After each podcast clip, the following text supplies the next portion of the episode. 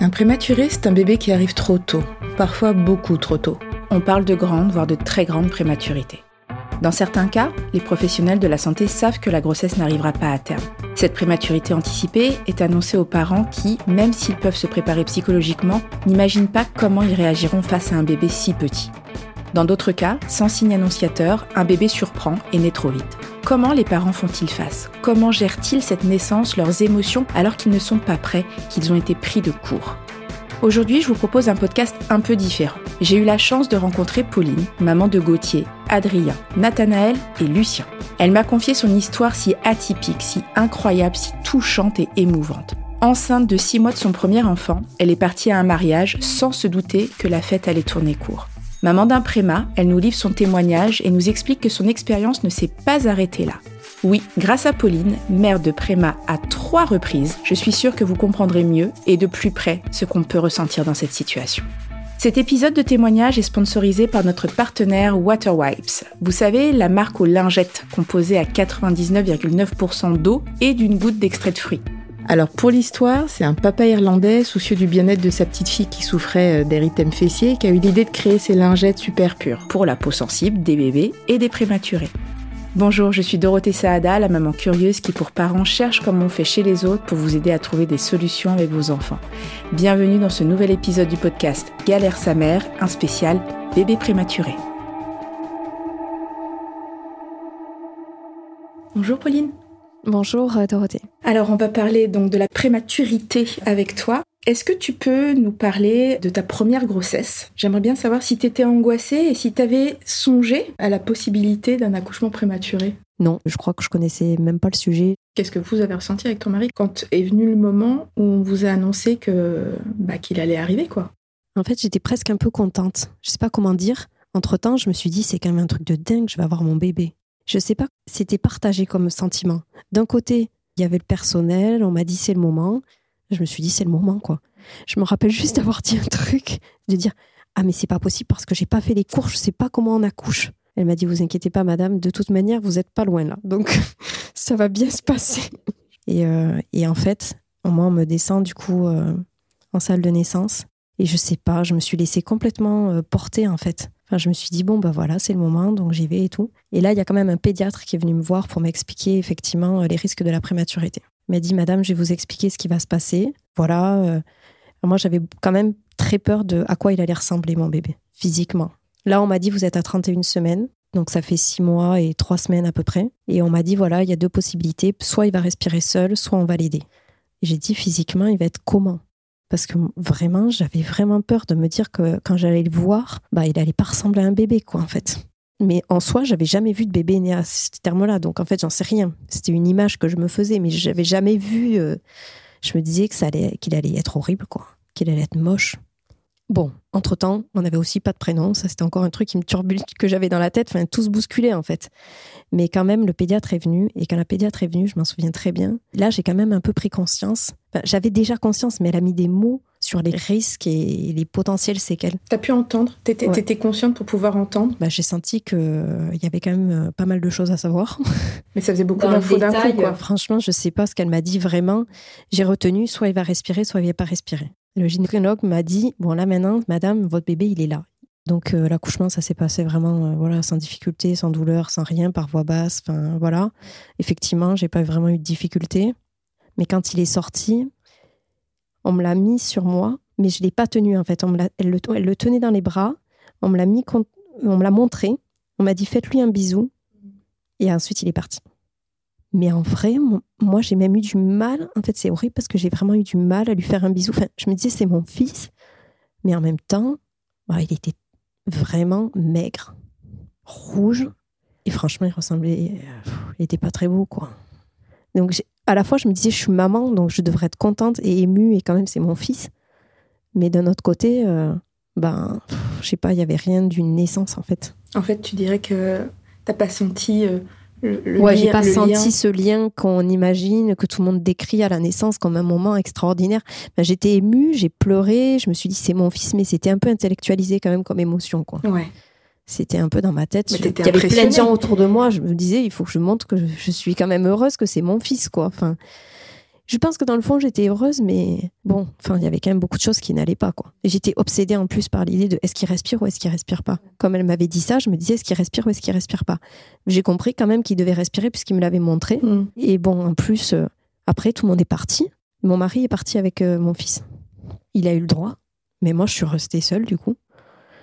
Et euh, je sais pas ce qui était le mieux ou le moins bien. Je pense quand même que c'était mieux que mon mari y aille parce qu'il a pris des photos et tout. Et en même temps, il était complètement paniqué. Et euh, je me souviens juste qu'il y avait une étudiante sage-femme qui, qui était à côté de moi. Mais le- l'ennui, c'est qu'elle pleurait. Donc, ça ne m'a pas vraiment aidée. C'est elle qui pleurait. Oui. Parce qu'elle était, je pense, très choquée par la naissance et C'était peut-être son premier accouchement de prématuré aussi. Sûrement, enfin voilà, et euh, effectivement, elle était très émue. Moi, je pleurais beaucoup. J'ai relâché, je pense, un peu la pression, enfin toute la tension qu'il y avait eu. Et euh, voilà. Mais après, je me suis dit, c'est un truc de fou, j'ai eu un bébé, quoi. J'avais un peu envie de le dire à tout le monde. Parce que quand même, je me disais, ça y est, enfin, je veux dire, j'ai eu un bébé, quoi. Enfin, voilà, c'est quand même un événement dans une vie. Et en même temps, je me disais, mais qu'est-ce que je vais dire? Je- je- Franchement, je savais pas quoi dire parce que je me disais, euh, j'ai pas de photos, euh, pff, il est pas avec nous. Enfin, je savais pas quoi dire en fait. Donc, on l'a annoncé à la famille qui était ultra choquée, vraiment. Bah, en fait, euh, voilà, on- j'ai accouché, il est né. C'était quoi les, ré- les réactions de tes proches? Ils étaient en vacances parce que c'était le mois d'août. Mhm. Donc alors, ils, ont, ils, ils y croyaient pas, quoi, franchement. Ils disaient non, c'est pas possible. Sérieux? Et oui. T'as senti que les gens te soutenaient ou est-ce qu'il y a eu des phrases maladroites? À ce moment-là, pas trop. J'ai senti que ils étaient quand même euh, très touchés, vraiment très touchés. euh. Ils sentaient que voilà, c'était c'était pas normal, quoi. Enfin, tout le monde sait évidemment que c'est pas normal, mais je veux dire, ils savaient pas du tout dans quel environnement on était, quelles étaient les circonstances de la naissance. Tout le monde était en vacances, complètement à, côté de, enfin, de tout ça, quoi. Personne, souvent, quand c'est trois semaines avant la naissance, ou je sais pas, les parents, tout ça, ils, se disent- ils se préparent psychologiquement. Bon, ben voilà, il y a le bébé qui va arriver, on va vous aider, etc. Tout le monde là était aux quatre coins de la France. euh, Et nous, on était tout seuls dans notre hôpital, là, et je sais pas, ils ont reçu ce coup de fil, mais pff, voilà, c'était un choc, quoi. Mais nous, je crois qu'à ce moment-là, on était quand même un peu contents. Mais je pense qu'on n'avait pas du tout mesuré ce qu'il allait nous arriver, euh, tout le parcours qui nous attendait.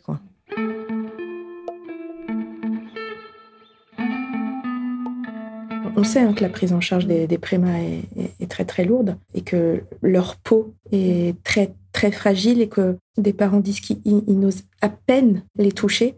Est-ce que toi, tu as eu des, appréhensions à, toucher pour la première fois ton bébé? Ben, en fait, j'ai toujours été partagée entre ce que la mère doit faire, parce que c'est la mère, et ce que moi, dans le fond, euh, j'avais vraiment envie de faire et ce que je ressentais. Parce qu'en fait, déjà, j'avais une culpabilité, mais énorme, de me dire si j'étais pas allée à ce fichu mariage, peut-être que j'aurais pas accouché. Donc déjà, je culpabilisais, mais euh, un maximum. Je me disais que c'était ma faute s'il était né euh, si tôt. Et, et du coup, ben, j'avais qu'une envie, c'était de bien faire. Voilà, donc je- j'essayais de vraiment euh, cocher toutes les cases, quoi. Donc euh, j'ai suivi vraiment tout ce que les soignants me disaient. euh, s'il fallait le porter, je le portais. S'il fallait pas le porter, je le portais pas. S'il fallait le toucher, enfin voilà. J'ai Tu veux dire que tu t'es pas écouté finalement parce que tu voulais, euh, ouais, tu voulais te rattraper? Bah oui, je me suis dit, il faut que maintenant, toi, tu, tu, tu dois faire ce qu'on te dit, quoi. J'avais quand même vraiment un sentiment de- d'avoir raté, enfin vraiment d'avoir échoué, quoi. Donc j'ai fait tout ce qu'on m'a dit. Mais je me, même moi, parfois, de bon sens, je me disais, j'aurais dû, je devrais faire différemment, mais ah j'étais hyper scolaire, je sais pas comment dire. Enfin, Un peu mécanique. oui, mécanique. Et puis en plus, j'avais vraiment envie de bien faire, quoi. Enfin, le regard aussi euh, des, des infirmières et tout ça. Si elles me disaient de faire une certaine façon, je voulais faire exactement comme elles me disaient. Du coup, je mettais une pression d'enfer à mon mari pour qu'il fasse exactement ce qu'elle disait. Parce que pour le coup, effectivement, du coup, moi, j'ai pris mon enfant, je l'ai touché, pas trop. Enfin, Gauthier, j'ai pas eu trop de mal, finalement. T'étais pas impressionnée. Été impressionnée parce que j'avais peur de le blesser. Mais j'ai, je me disais, il faut le faire. Comme une, comme une soignante, quoi. Et le, le- le personnel hospitalier, t'as- beaucoup impliqué donc du coup dans les soins du bébé? Ils m'ont dit ce que je devais faire et j'ai, oui, ils m'ont impliqué. euh, je crois que j'ai fait un pot à pot euh, peut-être le, lendemain, quelque chose comme ça. Et euh, dans le fond, je, je savais pas ce que c'était qu'un pot à pot en plus, franchement. Et je me disais, mais comment je vais le mettre contre moi? Il va jamais tenir. Enfin, je veux dire, c'est, vraiment il est vraiment minuscule. Puis j'avais peur effectivement qu'il ait mal, qu'il respire mal. Et moi, j'avais peur de, je sais pas, j'avais peur de. Mais bon, en bonne élève, j'ai dit, mais très bien, il faut faire un pot à pot, je fais un pot à pot. Mais je me suis pas dit, ah, super, un pot à pot, quoi. Moi, j'avais envie de le tenir dans mes bras, en fait, comme un bébé. Pas de faire un pot à pot, j'ai envie de le prendre euh, comme on voit dans les, dans les livres, quoi. Enfin. mais j'ai pas demandé. T'as pas osé Non. Non. Et mon mari, il a pas voulu faire pot, il a dit, non, je veux pas. Mais je pense qu'il avait plus de courage que moi, il avait peur et il a dit, non, moi, je veux pas, j'ai trop peur, quoi je vais l'abîmer. Je, Voilà. Enfin, il avait envie de passer un bon moment avec son fils, pas d'être euh, tendu et dans l'idée de le blesser. Ou, Mais est-ce que tu t'es pas dit que tu pouvais poser toutes ces questions autour de toi? Est-ce que tu n'as pas senti que tu étais quand même aussi accompagnée psychologiquement et que tu disais, bon, je vais leur dire ce que je ressens euh? C'était très bienveillant l'environnement, mais, mais d'un autre côté, moi je me disais que je sais pas moi qui savais, quoi. Donc. Euh, je n'ai pas trop osé poser les questions. Si, je, on posait, je posais beaucoup de questions, mais médicales, techniques. Voilà. Ça sert à quoi? Combien de fois il a fait des bradycardies Est-ce que c'est grave? Est-ce que c'est grave? C'est toujours ça. Est-ce que c'est grave? Est-ce que vous pensez que c'est grave? Parce qu'effectivement, c'est vrai que Gauthier au début respirait, mais après, ça, n'a fait que se dégrader, en fait, les jours qui ont suivi. Et donc, euh, il fallait absolument qu'il ait un cathéter et ils n'arrivaient pas à le poser. Donc, euh, chaque fois qu'on venait, c'était est-ce que vous avez réussi? C'était même pas. avant de le voir, Franchement, la première chose qu'on demandait, c'était est-ce que vous avez réussi à poser ce fichu cathéter? Et comment il va? Et nous, euh, je pense qu'on regardait le tableau de notes avant d'aller regarder. Il y avait un tableau à côté de son lit où il y avait des courbes, enfin toutes les indications heure par heure, etc. Et en fait, on regardait ça même presque avant d'aller le regarder lui. On se disait mais est-ce qu'il va, est-ce qu'il va s'en sortir quoi? Est-ce que ça va aller quoi? C'était vraiment ça qui était premier. C'est un peu fou, mais euh, voilà. Et donc on attendait ce fichu cathéter et tout jusqu'à ce qu'ils finissent par lui, nous dire bon ben en fait on va lui poser sur la tête. Alors là pour moi ça a été mais parce que du coup on est arrivé un jour et il avait plus de cheveux. On lui avait enlevé ses cheveux, on lui avait rasé la tête pour lui poser sur la tête. Et on se disait mais c'est pas possible quoi. Qu'est-ce qu'ils lui ont fait? D'autant plus qu'ils n'ont pas réussi, donc ils lui ont rasé la tête pour rien. Bref. Mais ça, je l'en veux à personne parce qu'ils essayaient de trouver des solutions. Mais en fait, c'est vrai que c'est des petits détails comme ça qui m'ont vraiment. Euh, je sais pas, déjà qu'il n'était pas comme un bébé normal, mais en plus, là, j'avais l'impression qu'il était encore plus abîmé, quoi. Par toutes ces piqûres et, tout ça, quoi. Donc, euh, oui, enfin, disons que euh, les premiers jours, c'est les jours quand même qui sont vraiment douloureux parce que il y a le choc et puis il y a la découverte d'un bébé et qui n'est pas celui qu'on a imaginé et puis euh, voilà un peu cette espèce de, cellule hospitalière. Tu, tu, restes tout le temps avec lui quand c'est comme ça? Ou est-ce que tu as des moments où tu vas te retrouver seule dans ta chambre? Ben j'ai passé vraiment les trois jours de maternité, je les ai beaucoup passés avec lui. Euh, même la nuit, je me levais pour aller le voir et euh, je me rappelle que les soignantes me disaient mais allez dormir madame, on s'en occupe et tout. Mais sincèrement, vous passez six mois, six mois et demi avec votre bébé dans votre ventre et d'un seul coup, vous le voyez plus. Il est ni dans votre ventre ni dans votre chambre. Moi, je n'y arrivais pas. Hein. parce qu'en plus, bon, ben, on est à la mater, il n'y a que la maman. Hein, donc, euh, je me traînais dans les couloirs pour aller le voir.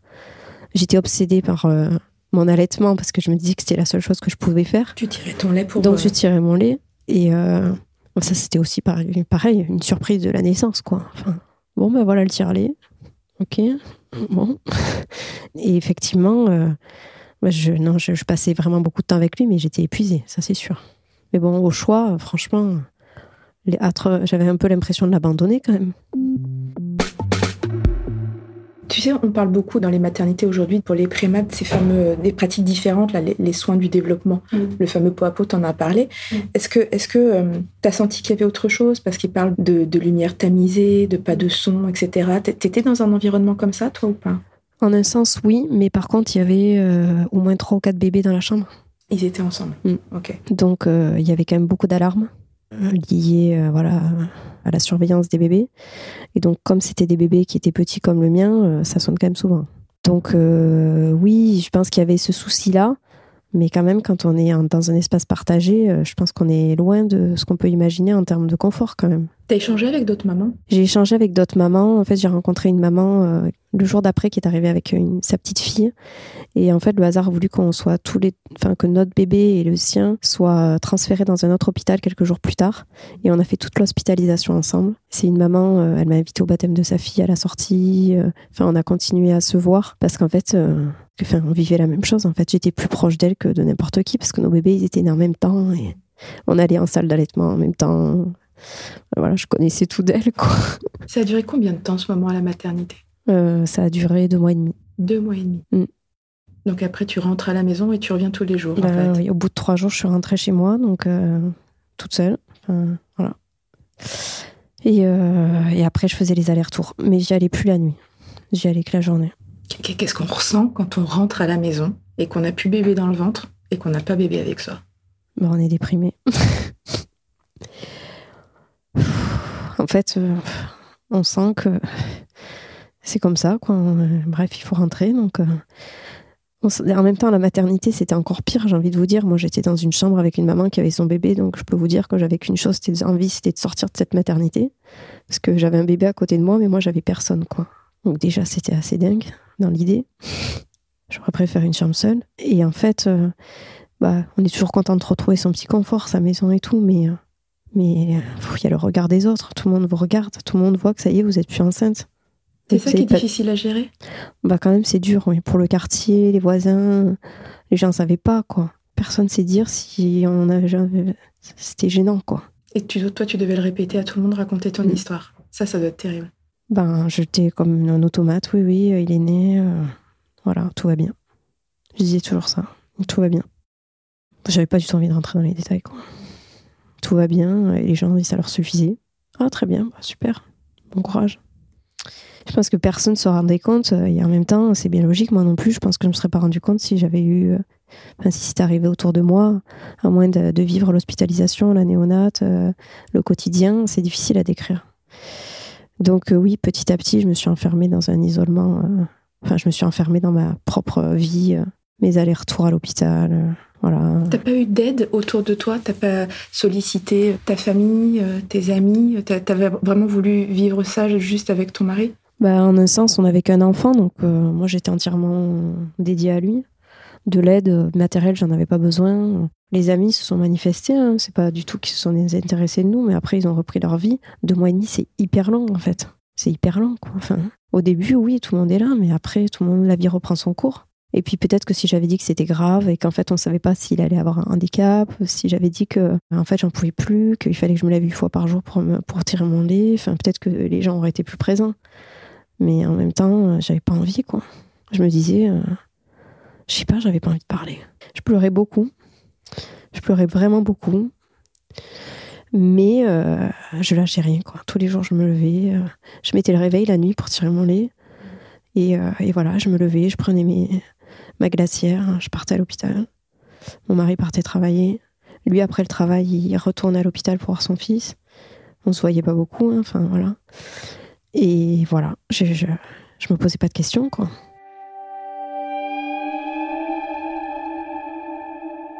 Est-ce que on t'a dit qu'il y avait des, des séquelles possibles?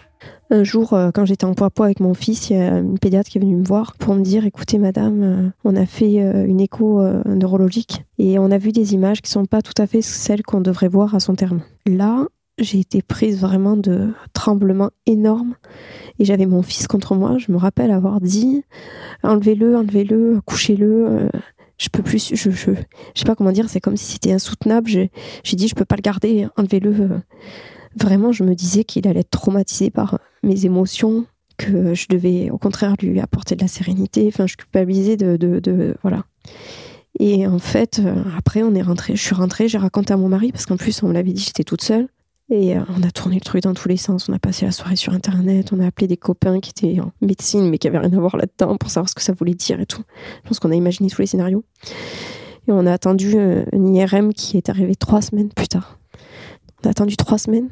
Et tous les jours, on disait Est-ce qu'il va y avoir une place? Ben, Vous savez, on nous appelle et à ce moment-là, il faut partir, mais on ne sait pas. Et il y a une infirmière, je me rappelle une fois, je regardais mon fils parce que du coup il avait grandi, hein, il était dans un berceau, il était même plus en couveuse. Mais en fait, euh, donc il était dans un lit, il était beau. Là, il était vraiment beau, quoi. Enfin, il était habillé, il était voilà comme n'importe quel bébé. Et je me rappelle justement avoir dit, mais regardez comme il est beau, il peut pas, il, doit forcément aller bien, quoi. Je me rappelle à celui qui m'avait dit, mais oui, c'est sûr, on peut jamais savoir. Et puis, voilà, on peut pas savoir s'il pourra marcher. Et là, je me suis dit, en fait, elle en sait plus que moi. Elle doit savoir des trucs que je sais pas. Hmm. Elle doit avoir accès à des informations médicales que j'ai pas. C'est sûr, c'est sûr, cette fois, c'est sûr. Bref, on a attendu cette IRM qui nous a confirmé qu'il allait bien. Oui, mais alors l'angoisse, jusque là. De toute manière, c'était comme ça tout le temps. C'est, on allait de, d'examen en examen. Et à chaque fois, on se disait, qu'est-ce qu'on va nous annoncer? Je me rappelle que c'était mon mari qui appelait euh, la nuit ou le matin. Je lui disais toujours appelle parce que moi, je peux pas appeler. Parce que si jamais il nous annonce un truc, je crois que je vais pas m'en remettre. Donc je lui disais appelle. Et lui, il appelait et il me disait les choses plus ou moins. Quoi. Quand la nuit avait pas été bonne, il me disait écoute, c'était moyen. Moi, je disais toujours c'était catastrophique. Tout était horrible pour moi. Enfin, je voyais que le négatif, quoi. Je me disais c'est sûr. Hein, lui, il avait besoin de se rassurer, hmm. et moi, j'avais besoin de me dire que, enfin, pas de me dire, mais pour moi, c'était grave, quoi. Après, j'ai passé beaucoup plus de temps à l'hôpital aussi en tant que maman. Je voyais plus de choses, quoi. Donc, euh, je sais pas, je crois qu'il y a une perception un peu différente. Quand vous êtes rentrée à la maison, comment ça s'est passé? Est-ce que est-ce que tu as eu une appréhension de te dire qu'il n'y avait plus justement tout ce cortège médical autour de vous? Quand on est rentré, euh, je me suis dit si on rentre, c'est que ça va bien. Donc euh, j'étais plutôt confiante. On a pris une photo, je me rappelle, euh, à la sortie avec toute l'équipe. J'étais hyper joyeuse, on était contents. Enfin, franchement, on était trop contents, quoi. Et je me souviens que c'était un lundi. Et mon mari m'a déposé et est parti travailler. Tu t'es retrouvée seule Et je me suis retrouvée seule chez moi. Et à l'époque, je me disais pas qu'en fait, les parents, en temps normal, ils ont, enfin, il y a quelques jours quand même qu'ils passent ensemble. Je sais pas, je me suis pas posé de questions. Moi, j'étais contente, j'étais toute seule. Mais sauf qu'en fait, euh, au début, le premier jour, c'était bien, mais après, ça a été à nouveau la galère, quoi. Pourquoi? Bah, Parce que tout le rythme qu'on avait à l'hôpital, ça marchait plus. Enfin, à l'hôpital, il fallait qu'il mange toutes les trois heures, il dormait et tout. Puis là, je sais pas pourquoi, il y avait plus rien qui fonctionnait, quoi. L'allaitement, ça marchait plus, il voulait tout le temps manger, euh, il dormait jamais, euh, il faisait que pleurer. Je me disais, mais c'est pas possible, mais qu'est-ce que j'ai fait? Ça marche pas, il pleure, il pleure, il pleure, il pleure. J'étais hyper fatiguée, l'allaitement, ça marchait pas. Enfin, j'étais toute seule. T'as pas contacté des assos? Eh ben, à, ce moment-là, euh, j'en connaissais pas. Et je me, suis, je me suis même pas posé cette question-là. Et t'en avais pas parlé à l'hôpital? Non. Non, on m'avait dit, si vous avez besoin, vous pouvez appeler l'hôpital. J'ai appelé au début. Puis après, j'ai senti qu'il fallait que je prenne ma route, quoi. En fait, euh, ce qu'on m'avait pas dit, et je pense qu'on me l'a pas dit pour, euh, je sais pas, parce que on peut pas tout dire d'avance sur ce qui va se passer dans un mois, dans trois mois, dans six mois, mais c'est que mon bébé, il était né prématurément, mais la prématurité, ça s'arrêtait pas à l'hôpital, quoi. Ça veut dire que c'était un bébé qui avait plein de problèmes, quoi. Qu'est-ce qu'il avait comme genre de problème? Ouais, Il avait un très gros reflux, mais je sais qu'il y a des bébés qui ont des gros reflux, mais bon, voilà, c'était dans une dimension plus importante. Hmm. Donc, euh, bah, il vomissait tout le temps. Donc, euh, puis après, on a eu, il a eu des, il a eu au moins, je sais pas comment dire, 6, 7, 8, 9 bronchiolites pendant tout, tout le premier hiver, quoi. Donc, il, a été réhospitalisé. Et voilà, enfin, ça s'arrêtait plus, quoi. Et c'était des choses, entre guillemets, mineures, mais la réhospitalisation, c'est quand même des choses qui sont difficiles. Et puis, enfin bon, moi, quand j'ai pu reprendre le travail, je suis repartie travailler. Franchement, autant j'aimais mon fils plus que tout, mais il y a un moment, j'étais au bout du rouleau. Au bout du rouleau. Il était dans quelle structure? J'ai pris une nounou, puisqu'il pouvait pas aller à la crèche. Et, euh, et elle s'en est occupée un peu comme une mère. Voilà. Bizarrement, j'ai pas du tout eu envie de prendre un congé parental, euh, ni rien du tout. Enfin, moi, je, je, je sentais que j'étais au bout de ce que je pouvais donner. quoi. Voilà, j'étais vraiment au bout. Et d'autant plus que j'osais pas sortir de chez moi, j'osais même pas aller acheter du pain ou aller à la pharmacie au cas où il serait en contact avec d'autres bébés, d'autres enfants, d'autres parents, d'autres personnes qui auraient quelconque rhume. Donc en fait, je suis restée euh, six mois dans, ma, dans, mon appartement. J'ai enchaîné l'hôpital avec mon appartement et on faisait rien. Et malgré ça, il était en plus de toute manière malade. Donc, euh, enfin, je me suis vraiment beaucoup isolée. Est-ce que les, enfants prématurés ont des suivis de santé différents des autres enfants? Il a été suivi pendant jusqu'à l'âge de 6 ans dans un centre spécialisé, donc en tant que grand préma. Il a été extrêmement bien suivi. Il a eu un suivi très classique de surveillance parce qu'il n'a pas développé de, en dehors des premières, deuxième années, euh, voilà, plutôt de problèmes, euh, voilà, un peu médicaux comme ça. Mais sinon, il n'a pas eu de pathologie particulière. Et euh, il a été très bien suivi sur son développement cognitif, moteur, etc. Et, et, en fait, il va très très bien. On se demande toujours si les, si les grands prémas euh, récupère euh, la taille Est-ce que mm. est-ce que c'est un, petit bonhomme ou est-ce qu'il c'est une brindille Mais euh, il a, il connaît un peu son histoire. Enfin, ouais, tu lui as raconté. je lui ai raconté. Moi, je, suis hyper fière de lui. Pour moi, c'est vraiment un super héros, quoi. Vraiment. Je suis vraiment hyper admirative euh, parce que euh, quand on a un début aussi difficile, euh, voilà. Donc non, je suis très très fière de lui. Après toutes ces épreuves si difficiles et éprouvantes, quand est-ce que vous vous êtes dit tous les deux, on est prêt à avoir un nouvel enfant Et, est-ce que vous avez eu beaucoup d'appréhension pour une nouvelle grossesse? Alors moi, je crois que j'ai eu envie d'avoir un deuxième enfant le jour où Gauthier est né, direct. C'est une des premières questions que j'ai posées. Est-ce que je pourrais avoir d'autres enfants? Déjà, j'étais jeune. Je me disais l'idée de pas avoir, plus avoir d'enfants. Je me sentais pas femme, quoi. Je me sentais défaillante. Et quand on m'a dit, euh, vous pouvez tout à fait en avoir d'autres, ça a été un soulagement immense. Et je me suis dit, cette fois-ci, ça se passera bien, quoi. Deux ans plus tard, j'ai eu mon deuxième enfant. Mon médecin gynécologue m'a dit, à six mois, ce qu'on va faire, par principe de précaution, mais euh, vous n'avez aucun problème de col, vous n'avez aucune contraction, vous n'avez aucun indicateur, vu vos antécédents, on va vous arrêter. Vous allez rester à la maison, etc. Moi, j'ai suivi tout ce qu'on m'a dit. Et puis, euh, bah, trois jours plus tard, j'ai accouché. Donc, en un sens, ça a été un trauma énorme, mais d'un autre côté, c'est horrible de dire ça, mais je me suis dit, au moins, ça veut dire que la première fois, enfin, dans ma tête, c'était ce fameux mariage, quoi. Je me suis dit, en fait, ça aurait rien changé. Parce que ça veut dire que là, c'était prouvé que c'était pas ma faute, entre guillemets, si euh, Gauthier était né tôt. C'était pas moi qui avais été imprudente. C'est que, euh, en fait, euh, voilà, il y avait quand même un problème et que la naissance arrivait beaucoup trop tôt. Mais là, je n'avais absolument rien fait. J'étais chez moi, allongée, et d'un coup, paf, contraction énorme, je perds les os. Et qu'est-ce que tu te dis quand à six mois, encore une fois, tu te dis... Ah, là, je me dis, il va mourir. Ah, je me suis dit, c'est sûr, là, il va pas survivre. Je me suis dit, c'est sûr, parce que je savais ce que c'était que la prématurité. Et je me suis dit, là, j'ai aucune chance. Il était plus petit, il avait trois semaines de moins. J'étais dans mon lit, toute seule. Je lui ai perdu les os et il bougeait plus. Et là, j'étais sûre de toute manière. Et la première chose que le gynéco a fait, c'est une échographie. Il m'a dit, votre bébé va bien. Par contre, il va naître. Et là, je me... c'est vrai qu'avec mon mari, à ce moment-là, on s'est dit, mais qu'est-ce qu'on a fait? Qu'est-ce qu'on a fait? Pourquoi est-ce qu'on a refait un autre enfant, c'est bah, ça? pourquoi, pourquoi, on a, pourquoi on lui fait subir ça, quoi? Qu'est-ce qui nous a pris, quoi? Le problème, peut-être, c'est que d'en savoir. J'en savais trop. Trop, voilà. Oui, là, je mesurais vraiment, vraiment, vraiment les risques. Alors, il y a une chose que je mesurais pas du tout. J'ai un enfant de deux ans d'un côté et j'ai un bébé de l'autre. Qu'est-ce que je fais, quoi?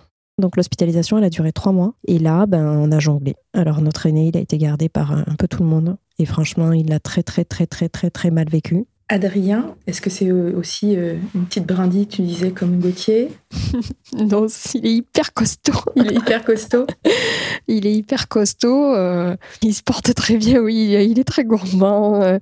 Alors, Adrien, il a eu quand même un parcours voilà, scolaire et tout. Maintenant, il est en CP, mais qui a été quand même plus compliqué. Il a... Au niveau de la motricité, tu veux dire? Voilà, il a assez rapidement eu un suivi de psychomotricité, après d'ergothérapie. Mais voilà, on a eu une chance de dingue. Hein. Enfin, franchement il y avait le taxi qui venait le chercher à l'école, il partait faire ses séances, il revenait, euh, il n'a jamais été stigmatisé, enfin voilà. Moi je trouve que voilà, votre histoire euh, avec ton mari est quand même assez incroyable parce que quand on a vécu ça deux fois, comment est-ce qu'on se dit on veut un troisième enfant? Déjà il s'est passé un peu de temps. Ensuite, euh, on s'est fait accompagner différemment. On est allé voir un gynécologue spécialisé euh, dans les grossesses pathologiques. On avait demandé euh, une évaluation du risque en disant voilà, après tout ce que vous savez sur nous, etc., votre avis, quel est le risque de prématurité euh, sur une nouvelle grossesse? Et il nous avait dit il y a une grande zone de flou scientifique, mais on peut imaginer à peu près 30% de risque. Donc on s'est dit bon, 30%, ça fait quand même 70% de, de chance, quoi.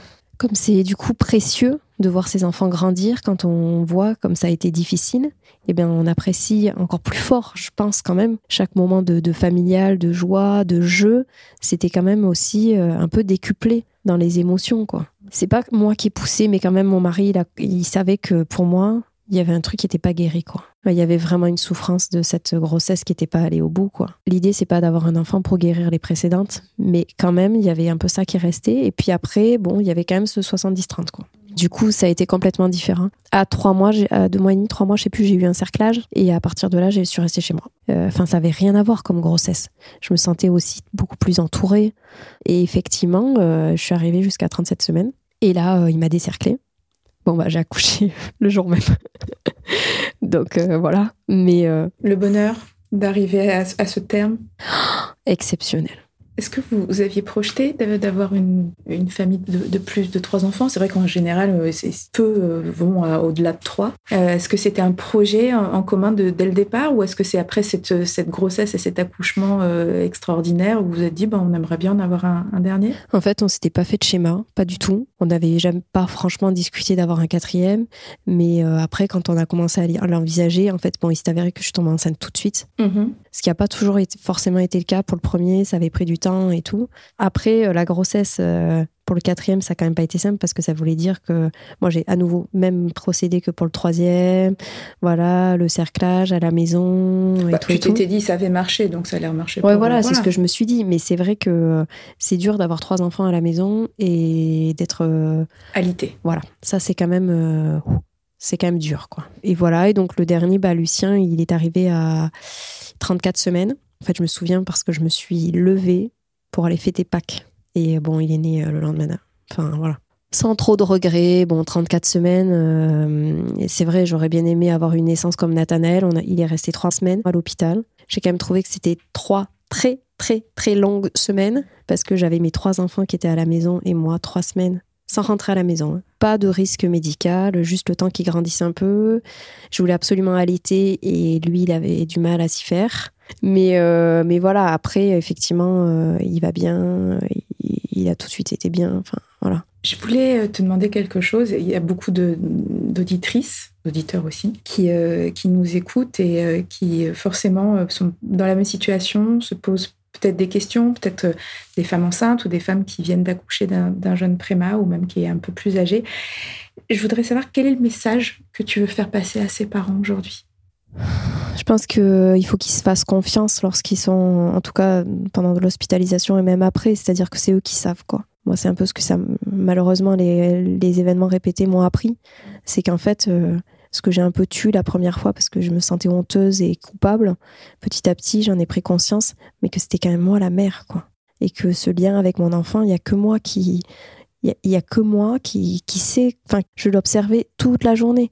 Donc c'est, enfin, je veux dire, c'est les parents qui, voient leur enfant, s'ils voient une souffrance, s'ils voient quelque chose, c'est eux qui savent dans le fond. Donc euh, voilà, donc déjà je pense que ce lien il est irremplaçable et ce lien effectivement avec les peaux à peau, avec l'allaitement, ben, petit à petit il se renforce. C'est vrai qu'il est brisé à la naissance, mais à mon sens, euh, il faut essayer de, le rompre le moins possible, justement. Et c'est vrai que ça fait peur, mais c'est devenir parent de manière un peu accélérée, quoi, d'un coup. Mais ce lien, il est unique. il y a quand même euh, quelque chose d'un peu, euh, je sais pas, surnaturel qui fait que le parent, il, est, là, quoi. Enfin, il faut qu'il soit là parce que le parent, c'est, je veux dire, c'est irremplaçable, quoi. Et donc, je pense qu'il faut qu'ils se fassent confiance et que, voilà, avec leur enfant, il y a quelque chose qui se passe d'unique, quoi même si les soignants sont formidables et il faut travailler en équipe, c'est pas ça que je veux dire, mais, mais malgré tout ce qu'on peut entendre autour, euh, le, ce lien parent-enfant, c'est vraiment très précieux pour toute la vie. Quoi. Je pense que ce qui est aussi important, c'est ce que tu as dit à plusieurs reprises, c'est essayer, essayer hein, de doter cette culpabilité mm. finalement, qui n'a pas lieu d'être. Enfin, on la ressent forcément, mais c'était pas de ta faute, comme tu l'as dit. Mm. absolument. Voilà. Ça, je pense que c'est bien de l'entendre euh, souvent. Et ne pas oublier, comme tu l'as dit encore une fois, euh, que tu n'étais pas toute seule, qu'il y a donc cette fameuse association SOS Préma qui peut aider et euh, ne, pas, pas hésiter à, solliciter les autres parents qui sont dans la même situation. Absolument. Merci à SOS Préma. Merci. Merci à toi, Pauline, pour avoir raconté euh, cette histoire incroyable. Pour compléter ce podcast, nous avons le plaisir d'avoir avec nous aujourd'hui Myriam Danet, qui est spécialiste de la prématurité et psychologue de l'association SOS Préma. Bonjour Myriam. Bonjour Dorothée. On a écouté Pauline et ce qu'on entend surtout, c'est le poids de cette culpabilité dont elle parle tant. Comment on peut aider ses parents euh, à gérer au mieux cette culpabilité? Puis tout d'abord, est-ce que c'est inéluctable? C'est inéluctable. Euh, avant, voilà, avant d'un peu dresser un peu le, le le décor, il faut vraiment comprendre ce que c'est que la culpabilité, d'où elle vient, et surtout à quoi ça sert. Et la culpabilité, vraiment dans la prématurité, mais même dans la vie de tous les jours, elle est liée au traumatisme. Alors un traumatisme, c'est quoi? C'est un événement qui, nous arrive alors qu'on n'est absolument pas préparé. C'est on s'habille le matin pour aller travailler et puis on est heurté par une voiture. On ne peut pas se préparer à ça On ne peut pas se préparer à une naissance à 26 semaines, un bébé de 500 grammes. On ne peut pas se préparer à ça. Simplement, le traumatisme a des effets. C'est-à-dire qu'il y a un effet de sidération, il y a un effet de désaffection, des émotions, des affects. On est complètement, euh, c'est comme un arrêt sur image. On a peur, passer une terreur terrible. Et puis, on va continuer à vivre ce qu'on a à vivre. Simplement, un tout petit peu plus tard, on va commencer à entendre notamment ses parents qui disent, mais euh, qu'est-ce qui s'est passé Qu'est-ce qui s'est passé Pourquoi j'ai accouché prématurément Et là, d'une façon générale, on va raconter une histoire autour de cet événement qui n'a pas de sens. Ça n'a pas de sens d'accoucher à 24 semaines. Simplement, on est des êtres cartésiens et on va raconter une histoire autour de cet événement. Pauline l'a très bien dit, c'est-à-dire j'ai accouché prématurément, c'est de ma faute, c'est parce que j'étais au mariage, c'est parce que j'ai porté des colis, c'est parce que je me suis pas écoutée, j'ai trop travaillé. Donc la culpabilité, c'est d'abord une histoire hein, qu'on va se raconter. Alors on va, on va en parler après, qu'on va raconter aussi à l'entourage, mais qui va donner du sens à ce qui n'en a pas. Et ça, c'est très important parce que c'est très, très, très douloureux, mais, mais, mais, comme vous l'avez dit, Dorothée, c'est inéluctable, ça fait partie d'un processus. Ça a un rôle, donc. Voilà, ça a un rôle, et surtout, donc, c'est normal. Comme je racontais, en traversant un accident de voiture, on va se dire, mais, mais pourquoi j'ai pris ce chemin-là? Si j'avais su, j'aurais tourné à droite avant. Vous voyez, c'est quelque chose qui s'impose à nous et en même temps, donc ça a une fonction. Donc le traumatisme, les parents, ils savent très bien ce qui leur arrive, mais ils sont comme dans une bulle. La mère vous dit, mais je savais que c'était, voilà, j'allais accoucher, mais c'était pas moi. Et, donc la culpabilité, un peu plus tard, ça permet autant de se remettre en route. Ça raconte une histoire. Simplement, sur la culpabilité, c'est lié donc à la responsabilité. C'est à moi que ça arrive, ça d'accord, mais c'est de ma faute. C'est-à-dire, j'ai fait quelque chose alors, bien entendu, de mal, c'est toujours comme ça, la culpabilité, c'est jamais de bien. Eh oui. C'est de ma faute. Et donc, dans cette question de la faute, il y a quelque chose qui est très tenace. Il y a, une question de punition. Il faut que je, sois punie. Donc, c'est très, très douloureux. Et puis, tout ce qui, vous entendrez les parents, c'est-à-dire au tout début hein, de cette naissance prématurée, c'est très intense, hein, puisque ça vient de se passer il y a quelque chose qui va se mettre en place, qui est bien sûr un processus d'apaisement. Mais au départ, quand les parents sont confrontés à la prématurité, et donc cette culpabilité qui dit et si j'avais pas fait ci, et si j'avais pas fait ça, ça montre aussi combien c'est difficile à ce moment-là d'accepter ce qui nous arrive d'accepter que euh, on accouche prématurément alors que c'était absolument pas ce qu'on avait prévu parce que si peu de temps encore, on avait dans cet imaginaire toutes les représentations de ce bébé bien joufflu, euh, de cette grossesse merveilleuse, euh, et puis de cette naissance avec des faire-part. Et là, on se retrouve dans un univers complètement inconnu, avec un bébé euh, qui parfois est en réa. Et donc, du coup, on aurait pu empêcher tout ça. Parce que c'est ça le traumatisme, c'est aussi quelque chose qui nous arrive, on n'est pas préparé, mais on subit, on n'y peut rien. Alors vous dites que ça a, une fonction, cette culpabilité, donc Oui, c'est une fonction de reprendre un peu le pouvoir. On laisse les parents donc euh, la ressentir, mais comment est-ce qu'on peut les, aider à la gérer quand même? Alors, on, va, on va les aider. Alors vous avez bien entendu que c'est un processus. Donc déjà rassurer que voilà, il y a une normalité dans ce qu'on ressent, même si c'est très intense, parce que ce qui vient de se passer est assez terrifiant. La maman, dix minutes avant, elle s'imaginait voilà, dans une grossesse avec un bébé, enfin, tout va bien. Et là, il y a quelque chose qui chute et qui s'effondre. Donc, c'est comme si on avait un gouffre devant soi. Donc, ah, voilà, c'est vertigineux. Donc ça, c'est le temps 1, heureusement, et j'espère que les mamans vont l'entendre quand elles sont dans ce temps-là. Hmm. Ça passe mais il faut un petit peu de temps, comme toutes les blessures, hein, parce que c'est une blessure, la prématurité. On n'est pas à la hauteur de notre tâche d'avoir mené notre grossesse. Et donc, du coup, c'est vraiment une blessure narcissique. Et donc, Pauline le dit bien, c'est-à-dire, mais je suis mauvaise, j'ai fauté, j'ai raté. Je suis défaillante, elle dit. Voilà, je suis vraiment, vraiment en dessous de tout. Et en plus de ça, alors, les parents vous le diront peut-être, je ne mérite pas de félicitations parce qu'il y a tout ce qui est, ah bah, je te félicite, euh, bravo, etc. Les, bah, c'est très très compliqué pour cette mère de recevoir des félicitations. C'est ce qu'elle dit, puisqu'elle dit qu'elle elle, s'isole euh, quand elle rentre à la maison, elle ne veut parler, euh, ne communiquer avec personne finalement. Elle n'a pas envie d'en parler. Comment est-ce qu'on peut aussi les aider, ses, parents, à, éviter cet isolement? Déjà, euh, s'il y a quelque chose à entendre, même autour des conjoints et de l'entourage immédiat, c'est que vous avez entendu que la mère dit euh, c'est de ma faute, c'est de ma faute, c'est de ma faute. Et c'est vrai que dans un élan de solidarité, parce qu'on voit l'autre souffrir, on lui dit quoi? On lui dit c'est pas de ta faute. Et, on est comme ça au tout début dans un espèce de miroir de euh, c'est la faute de qui alors? Vous voyez ce que je veux dire? Donc dans un premier temps cette question de la faute, donc déjà entendre vraiment entendre ce que la mère a à raconter de ce qu'elle donne du sens à cette prématurité-là.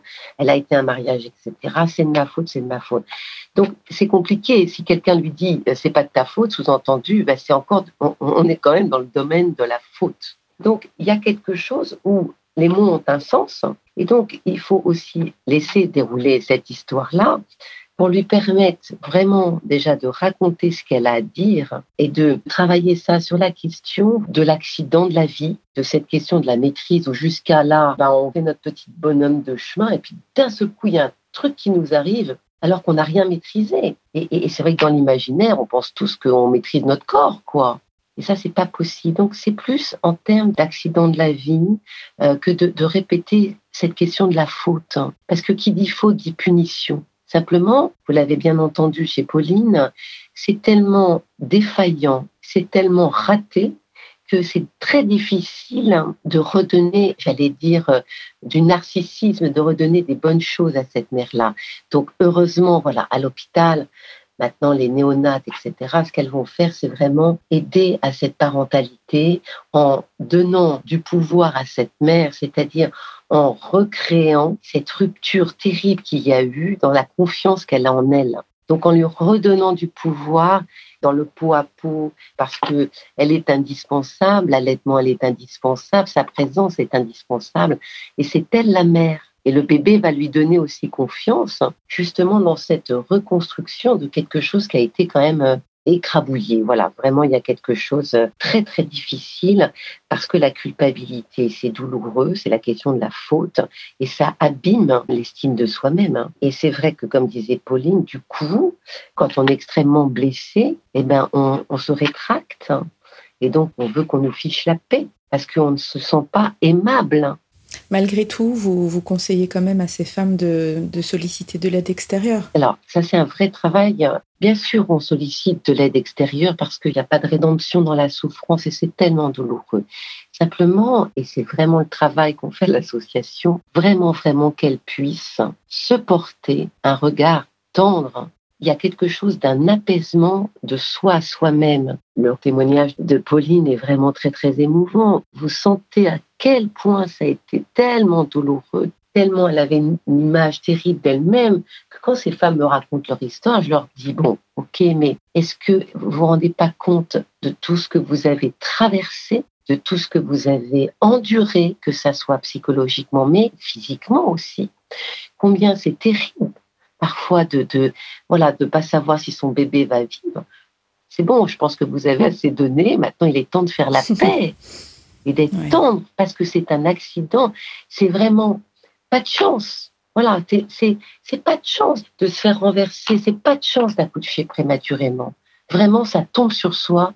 Mais stop, quoi. Donc, il faut vraiment prendre en compte son propre regard sur soi-même en disant qu'on a fait ce qu'on a pu, que bien sûr que si on avait le pouvoir, parce que c'est ça aussi dans notre imaginaire, on pense qu'on a le pouvoir de tout, que si on avait eu le pouvoir, il n'y aurait plus de prématurité, dites-moi là, si c'était une question de volonté, j'aurais plus de travail, franchement, il n'y aurait plus d'association. Donc euh, bon, j'aurais plus de boulot moi. Et donc du coup, c'est ça aussi.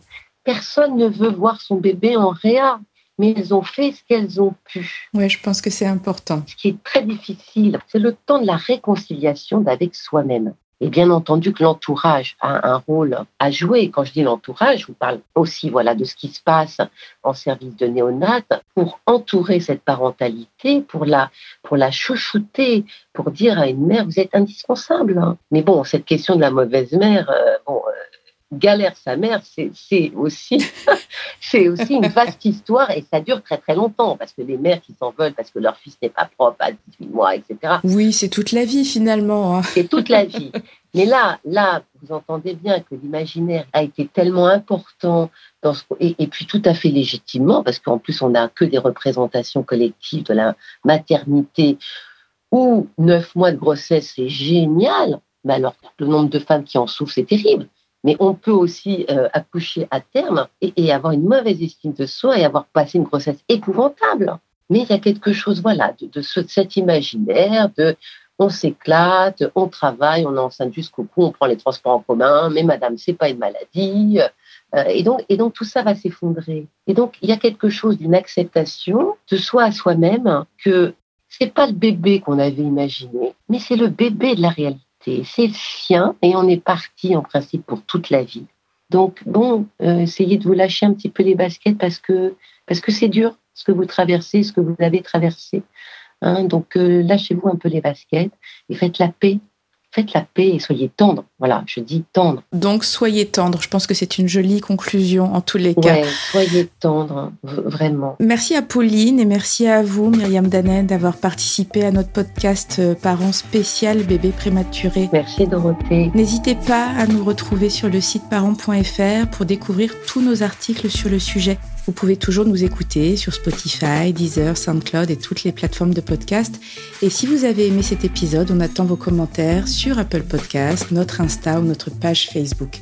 Je suis Dorothée Saada et je vous ai présenté ce podcast réalisé par Nicolas Jean et co-réalisé par Estelle Santas. Je vous dis à très vite pour un nouvel épisode de Galère sa mère.